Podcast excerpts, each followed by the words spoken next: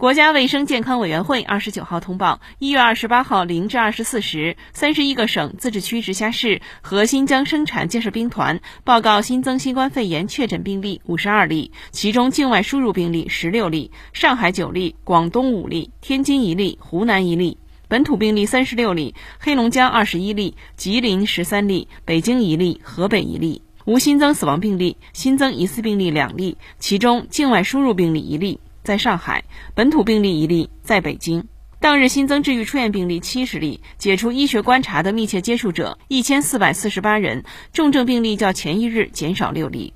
境外输入现有确诊病例三百例，其中重症病例四例，现有疑似病例一例，累计确诊病例四千六百七十三例，累计治愈出院病例四千三百七十三例，无死亡病例。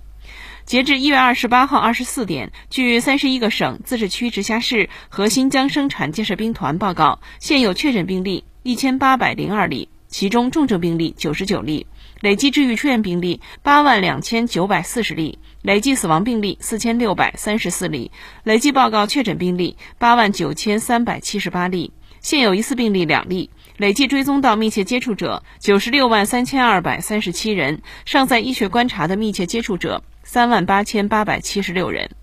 三十一个省、自治区、直辖市和新疆生产建设兵团报告新增无症状感染者四十二例，境外输入十九例，当日转为确诊病例十二例，境外输入一例，当日解除医学观察二十二例，境外输入十三例，尚在医学观察无症状感染者九百九十六例，境外输入二百九十三例。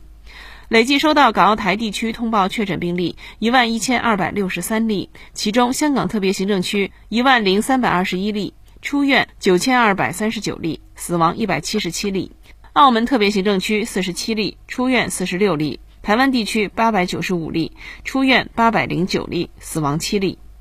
新华社记者北京报道。